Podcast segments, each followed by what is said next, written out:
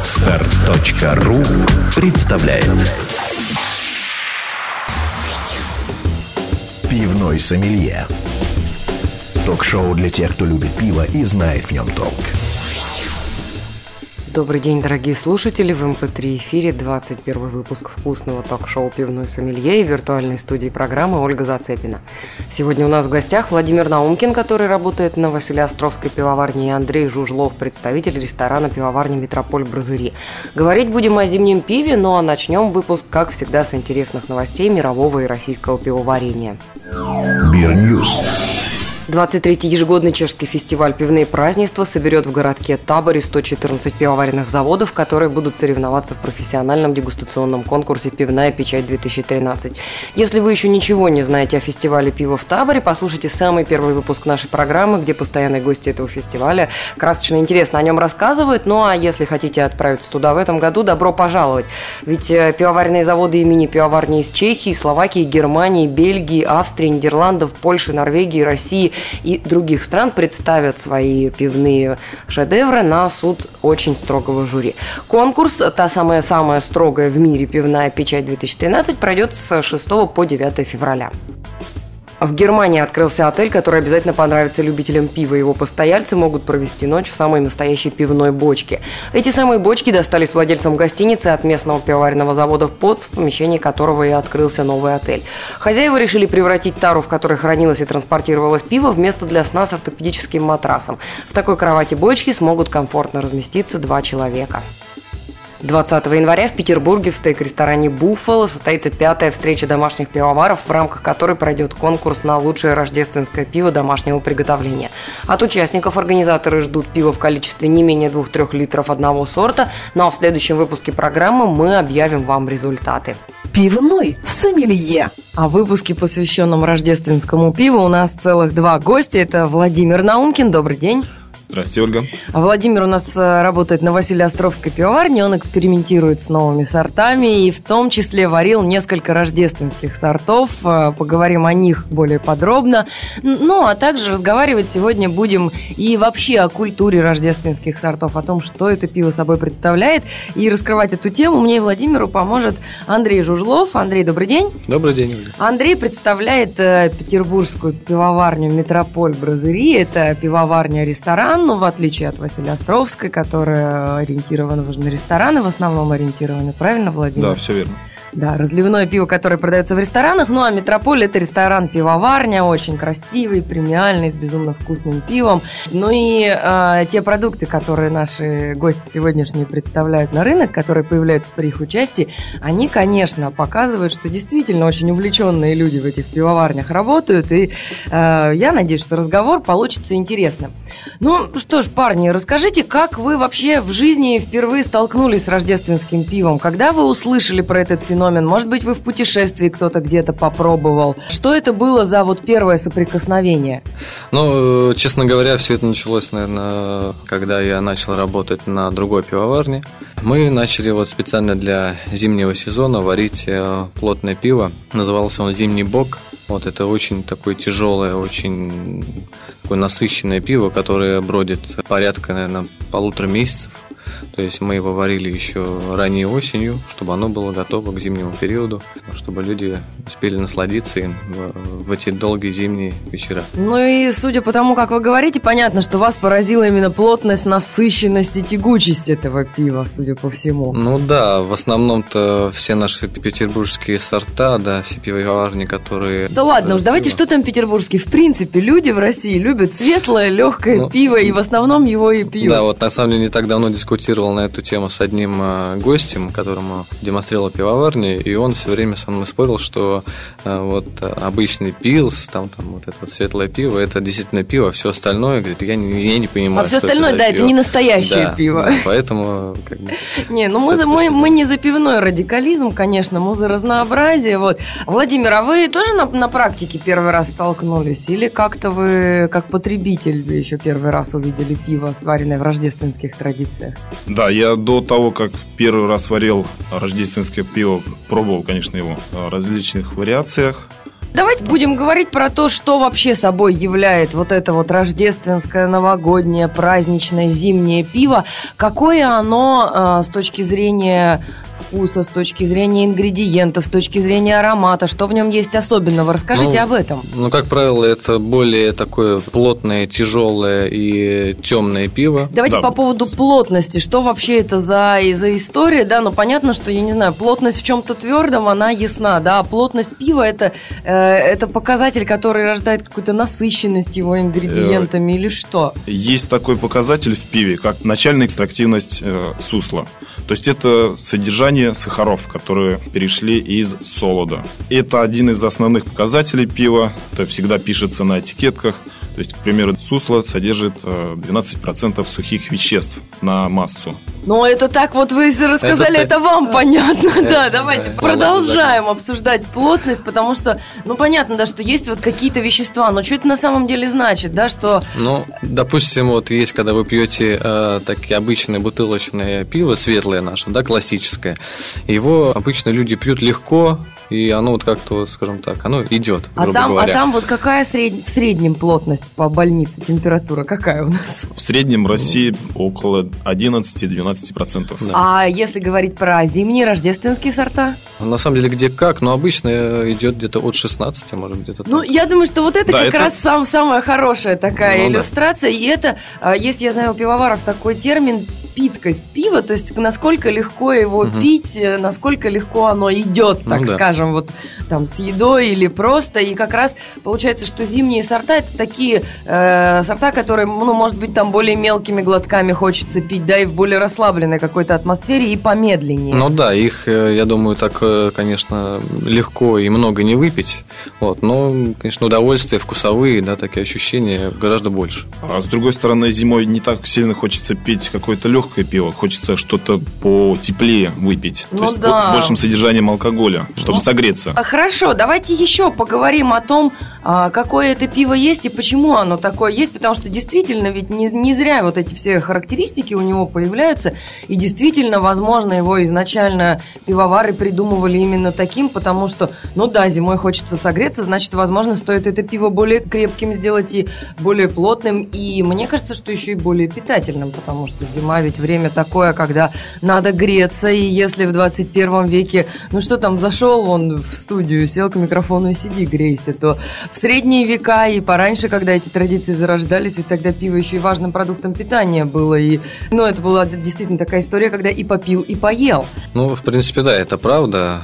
Чем плотнее и насыщеннее пиво, тем гораздо, скажем так, проще им накушаться, грубо говоря. Вот есть, если пить обычные легкие сорта, да, то можно выпить там и литр, и два, и есть профессионалы, которые пьют и больше. А вот это пиво, вот этого пива хватает буквально там пару кружек. Насыщаешься. Насыщаешься, да, более, наверное, эффективнее, как бы это все. Ну да, кстати, ребят, слушатели, если вы пьете какое-нибудь рождественское пиво, не заказывайте к нему много еды, Да, потому да. что оно само по себе очень питательное, и, видимо, придется оставлять. Слушайте, а как же быть вот со всей этой мандариново-корично-рождественской историей, которая у меня лично всегда связана вот с зимним пивом? А, мне, у меня почему-то в голове всегда такие ассоциации возникают, что это пиво с большим количеством специй. А, ну, возможно, это не везде и не всегда так, но что вот вы по этому поводу Но скажете? э, наша пивоварня, она как позиционируется как э, бельгийская, да, и поэтому мы, скажем так, не придерживаемся закона о чистоте пивоварения, и мы можем Немецкого использовать... Да, ну, Ну, слушайте, да мне кажется, никто в нашем мире не придерживается, потому что невозможно придерживаться Ну, его. на самом деле, я мог бы поспорить насчет этого, но все равно, э, по крайней мере, э, все различные специи и там пряности мало кто использует. Все почему-то у нас любят классическое пиво. Но с появлением нашей пивоварни, наверное, все как-то начало, вектор начал уходить. И э, вот в частности мы пару лет назад э, пробовали варить пиво с мандаринами, с мандариновыми корками, и действительно получалось довольно-таки неплохо. Но, к сожалению, после брожения этот э, вкус куда-то ушел. То есть аромат остался такой небольшой, да, но вкус почему-то ушел. Еще у нас был такой очень забавный, э, интересный эксперимент. Мы брали очень такие сочные, скажем так, свежие ветки елок, отделяли от них иголки, варили экстракт из этих иголок и добавляли в пиво. Получалось такой еловый такой аромат. В принципе, тоже довольно-таки интересный и вполне рождественский, я считаю. Да, а давайте, давайте делиться. У меня тоже возникла сейчас идея пива, которым я хочу похвастаться. Но давайте сначала пусть Владимир расскажет. Я знаю, что у него огромная экспертиза вот как раз именно в рождественских сортах. И вы не раз варили какие-то сорта, которые можно отнести к этой самой зимней традиции. И много о них знаете, много читали. Вот расскажите как раз про составляющую специй. Что вам кажется здесь уместным и каким-то интересным для использования пивоварами? А в рождественском пиве используется очень много различных специй, очень много трав которые придают определенный какой-то вкус и придают какое-то настроение именно рождественское. То есть можно использовать э, различные корки цитрусовых, то есть апельсин, мандарин, можно грейпфрут использовать. Но какие-то вот как ту, раз, мне ту кажется, же корицу корица. очень часто используют, да, то есть э, то, что а, дает ощущение Нового года, вот Рождества, какого-то праздника. А вообще, насколько сильно используются специи? Или это как раз какие-то вот оттенки вкуса, не знаю, какие-то травки, да, какой-нибудь там имбирь, который просто взрыв вкуса, да, его уже не используешь, потому что он забьет, например, там вкус зерна, но вкус солода используем. Конечно, конечно. Нельзя э, использовать очень много различных специй, нельзя, чтобы вкус специй сильно выпирал. Хорошо, а вы какие рождественские сорта варили и что там было интересненького? Потому что вот, кстати, выяснилось, например, что довольно тяжело сохранить и вкус, и аромат мандариновых корок одновременно, а у вас что было в практике интересного? Совместно с Магер Брюери мы 24 декабря представили новый рождественский сорт. Там мы использовали мандариновую корку, добавляли мандариновый сок. Пиво получилось очень плотным, темным, порядка 8,5% содержания алкоголя. Я тоже столкнулся с проблемой сохранения вот это, именно этого мандаринового вкуса. Когда добавляли мандариновую корку, после варки вкус практически не остался и запах. А, но после добавления мандаринового сока появился определенный такой вот э, мандариновый вкус, кислый. Но не сказать, что это именно вот мандарин, как свежий мандарин. Все равно да, проблема осталась, сохранение вкуса и аромата. Слушайте, ну вот выясняется, что не так уж все и просто и легко в вашей работе тоже. И в каждой работе ну, есть каждый, каждый, да, каждый день свои маленькие нюансы. Да. А я вот похвастаюсь таким э, сортом. Я не знаю, насколько вы его, как профессиональные пивовары, отнесете к зимним, рождественским. Но вот наверняка вы слышали о том, что э, варили такой сорт э, в ресторане Балтика Брю, который назывался Альбус Альпинум, с э, водой с ледников, когда Максим Шагиров покорял Монблан, оттуда привез э, льда. И пиво действительно было очень пряным, почему я и вспомнила о нем. Оно было очень пряным, плотным, несмотря на то, что светлым. И там был сбор альпийских трав, и там как раз тоже были иголочки какие-то, uh-huh. и... Ну, то есть там целый список был трав, мне показывали пивовары вот этот вот, ну, и сами травы, и тыкая пальцем говорили, а вот это вот мыр-мыр-мыр, ну, то есть что-то там по латыни называли, я, конечно, не, не запомнила, но меня удивило, что это вот просто, я не знаю, какой-то, это больше похоже вот по ощущениям вкусовым, которые ты получаешь, на какой-то, на десерт, да, когда очень много разных, ну, естественно, пиво не было сладким, но вот именно вот это ощущение, когда ты получаешь очень много разных вкусов, и они все, ну, просто взрываются у тебя во рту, и действительно, когда ты выпиваешь там бокал 0,33, тебе не хочется ни есть, ни пить больше, у тебя кажется, что вот, ну, просто там ты наелся и напился этим пивом, но я думаю, что человек, конечно, не моей комплекции, он немножко больше смог бы выпить этого пива, но тем не менее, вот э, подобный сорт, э, несмотря на то, что светлый, он может считаться зимним и рождественским пивом? Да, почему нет? Кстати, я могу похвалиться, я, уч... я сам участвовал в варке этого пива. Вот засыпал э, небольшую часть э, специй. Пиво, да, очень хорошее получилось. Да, там, конечно, был акцент именно на специи. Ну, там чтобы такой был- на, да. на альпийскую Да, на историю, альпийскую да, там историю, был акцент, чтобы- но оно очень вкусное получилось. Ну, по сути, тогда получается, что каких-то больших, формальных, принятых всеми пивоварами правил относительно того, что считается, а что не считается рождественским пивом, их нет. Это просто пиво, которое варится к зимним праздникам. Это плотное, а, может быть темное, может быть светлое, ароматное, очень интересное пиво с каким-то таким очень праздничным характером, да? Да, как правило, это просто пиво, которое плотное, а далее уже пивовар его как-то выделяет из толпы и пытается добавить что-то свое, какую-то свою пряность, которую он считает нужной и уместной. В этом, ну, я думаю, что еще и историей вдохновляется, потому что действительно вот э, те сорта, которые варились в России, про которых мне создатели говорили, что вот это у нас такое вот рождественское пиво, оно, мне кажется, оно действительно очень сильно связано с историей пива, то есть это какие-то сорта не супер распространенные, возможно, сейчас, да, то есть это какие-то стауты очень интересные, они явно с мощным таким вот историческим характером, вдохновением. Давайте поговорим тогда вот об истории пива такого. Э, насколько я понимаю, возникло оно в монастырях, как и многое вообще в европейском пивоварении. Ну, как и все пивоварение, то есть есть был в средние века такой этап пивовар... развития пивоварения, как монастырское пивоварение, который дал толчок определенный для дальнейшего развития именно промышленного производства. И в те времена возникли очень многие традиции варки различных сортов. Вот э, та же традиция варки рождественского зимнего пива. Ну, то есть пивоварение очень сильно концентрировалось в монастырях, пиво да, было важным да. продуктом, и поэтому в монастырях существовали промышленные пивоварни, которые, ну, конечно, не в таких масштабах, как сейчас промышленные пивоварни варят. Я бы сказал, что промышленные пивоварни вот именно возникли в дальнейшем из монастырских пивоварен. Ну, по сути, это и были. Давайте так уж да. говорить, когда в, в, в какой-то местности есть монастырь, который варит пиво для всей этой местности, и все жители этой местности и туда едут, и это пиво покупают для своих нужд. Ну, а что это как не промышленное пивоварение? А, давайте из прошлого в настоящее перескочим. И в Европе теперь не менее богатые, чем в прошлом, традиции рождественского пивоварения. Многие пивоварни какие-то новые сорта к Рождеству предлагают. Они а, устраивают так, чтобы на рождественских всех этих сказочно красивых европейских городах и площадях, и рождественских празднованиях пили это пиво а, вместе с глинтвейнами, всеми вот этими вот рождественскими красотами европейскими.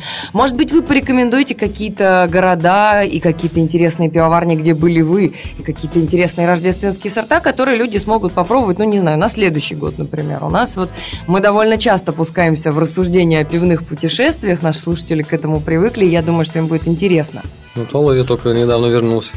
Да, расскажите, где вы были и что я там интересно. рассказать только про, скажем так, не то, что рождественское, а про зимнее пиво, то, что ну, в Европе по, по сути, мы ведь его, да. его и обсуждаем. Зимнего пива – это более крепкий бок. А, все пивоварни, и крупные, и маленькие, варят э, свой зимний сорт. Мне, например, в Европе из последней поездки очень понравился сорт от э, пивоварни Хертакьян – бок, зимний бок. А ну, судя по всему, вы ездили в Германию, да? Нет, я ездил Нет? В Голландию. В Голландию. Да, хер... да, Голландия, кстати, страна с богатейшими пивными традициями. Я мечтаю сделать целый выпуск э, про, про Голландию, про, потому что все думают, что ну что такое Голландия? Ну, там, Амстердам, улица Красных фонарей. А это ведь еще и огромная пивная история, куча разных пивоварен. И вот мы сейчас слышим этому подтверждение. Так, что еще? Может быть, не из последней поездки еще какие-то интересные пивоварни, зимние сорта, которые вам встречались, которые можете порекомендовать? Ну, вот, к сожалению, я в Америке не был, но знаю по рассказам, что к Рождеству варится очень много различного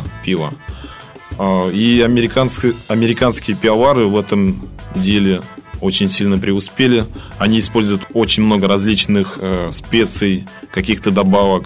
Расскажите о том, что вам показалось удивительным, интересным, возможно, на какие-то свои эксперименты вдохновило, потому что все равно чувствуется, что вопрос-то вы ведь изучаете. Ну, я могу сказать, что, в принципе, э, в Голландии, да, там есть пару пивоварен э, тропистского типа, да, вот это вот монастыри э, трописты, да, они варят, как правило, темное, очень такое крепкое, плотное пиво. Но искать, конечно, что они варят его специально для Рождества, для зимнего периода, да, они его варят э, постоянно, но... Ну, по характеру оно очень похоже на, именно на зимний сорт, вы да, это имеете да, в виду, да? то есть его действительно буквально хватает э, пару маленьких бутылочек, и, в принципе, можно отмечать Новый год Рождество. А как называется пиво? Тропист, но оно так называется, оно э, вот во всех монастырях. напи- Его действительно варят э, э, монахи, то есть у них э, обет молчания, то есть они действительно у них красивые такие пивоварни, очень э, древние, древние, там буквально более 200 лет которым, поэтому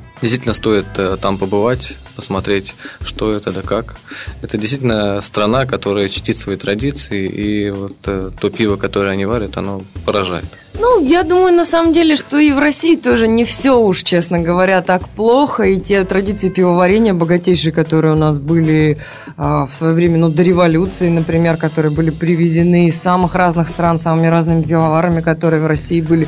Сейчас, благодаря бурному развитию мини-пивоварения, очень-очень активно все это восстанавливается, укрепляется. И вы, как такие варщики и на виртуальных разных лейблах, и на своих пивоварнях, наверняка э, способствуете как можете этому. Ну и давайте как раз вот о вашей деятельности пог- поговорим. Расскажите о каких-то зимних сортах, которые вышли а, из-под ваших рук в ваших пивоварнях, либо с вашим участием, либо вы слышали, что в России пивовары варили вот такое вот интересное зимнее рождественское пиво, которое наши слушатели, опять же, где-то могут попробовать. Ну или могут просто вдохновиться и побежать, э, не знаю, в своем городе, в свою пивоварню и просить хотя бы что-то похожее, чтобы не пить без конца это светлое пиво, которое, ну, в об- в общем и целом, наверное, уже все довольно хорошо изучили. Ну, честно говоря, в принципе, я, наверное, рассказал то, что мы варили, какой сорт пива, и, сожалению, наверное, мы сейчас пока ничего не можем предложить, а вот так вот что-то вот порекомендовать. Но Владимир Ну, пусть вот, К расскажет. сожалению, я не могу вспомнить, чтобы кто-то из крупных пивоваров что-то такое варил. А в этом сезоне зимний сорт сварили мы на Василиостровской пивоварне. А, Я знаю, что пивоварни в ресторане Карл Фридрих тоже Алексей Черныш сварил. Наш тоже завсегдатай практически нашей программы. Да, он сварил зимний сорт рождественский в немецком стиле, кстати, коим он очень сильно преуспел.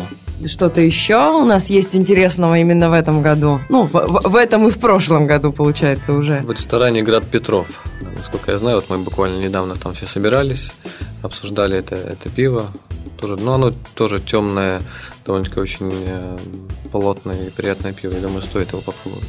Ну что ж, дорогие наши слушатели, если вы еще в своей жизни никогда не пробовали плотного, темного, такого очень ароматного и насыщенного разными специями зимнего пива, я надеюсь, что наш сегодняшний выпуск, посвященный зимнему и, в частности, рождественскому пиву, вдохновил вас на то, что такое пивное открытие стоит сделать. Я благодарю своих гостей за то, что они пришли к нам в пивной сомелье, поделились своими знаниями, рассказали, ну, мне кажется, что мы практически все, что можно, охватили, да, и историю, и настоящее рождественского пива.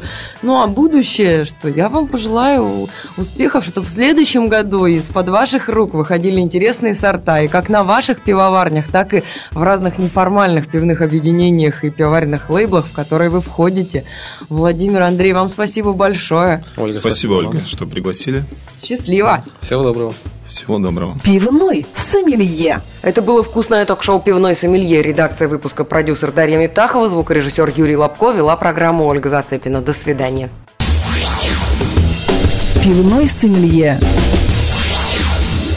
Сделано на podster.ru Скачать другие выпуски подкаста вы можете на podster.ru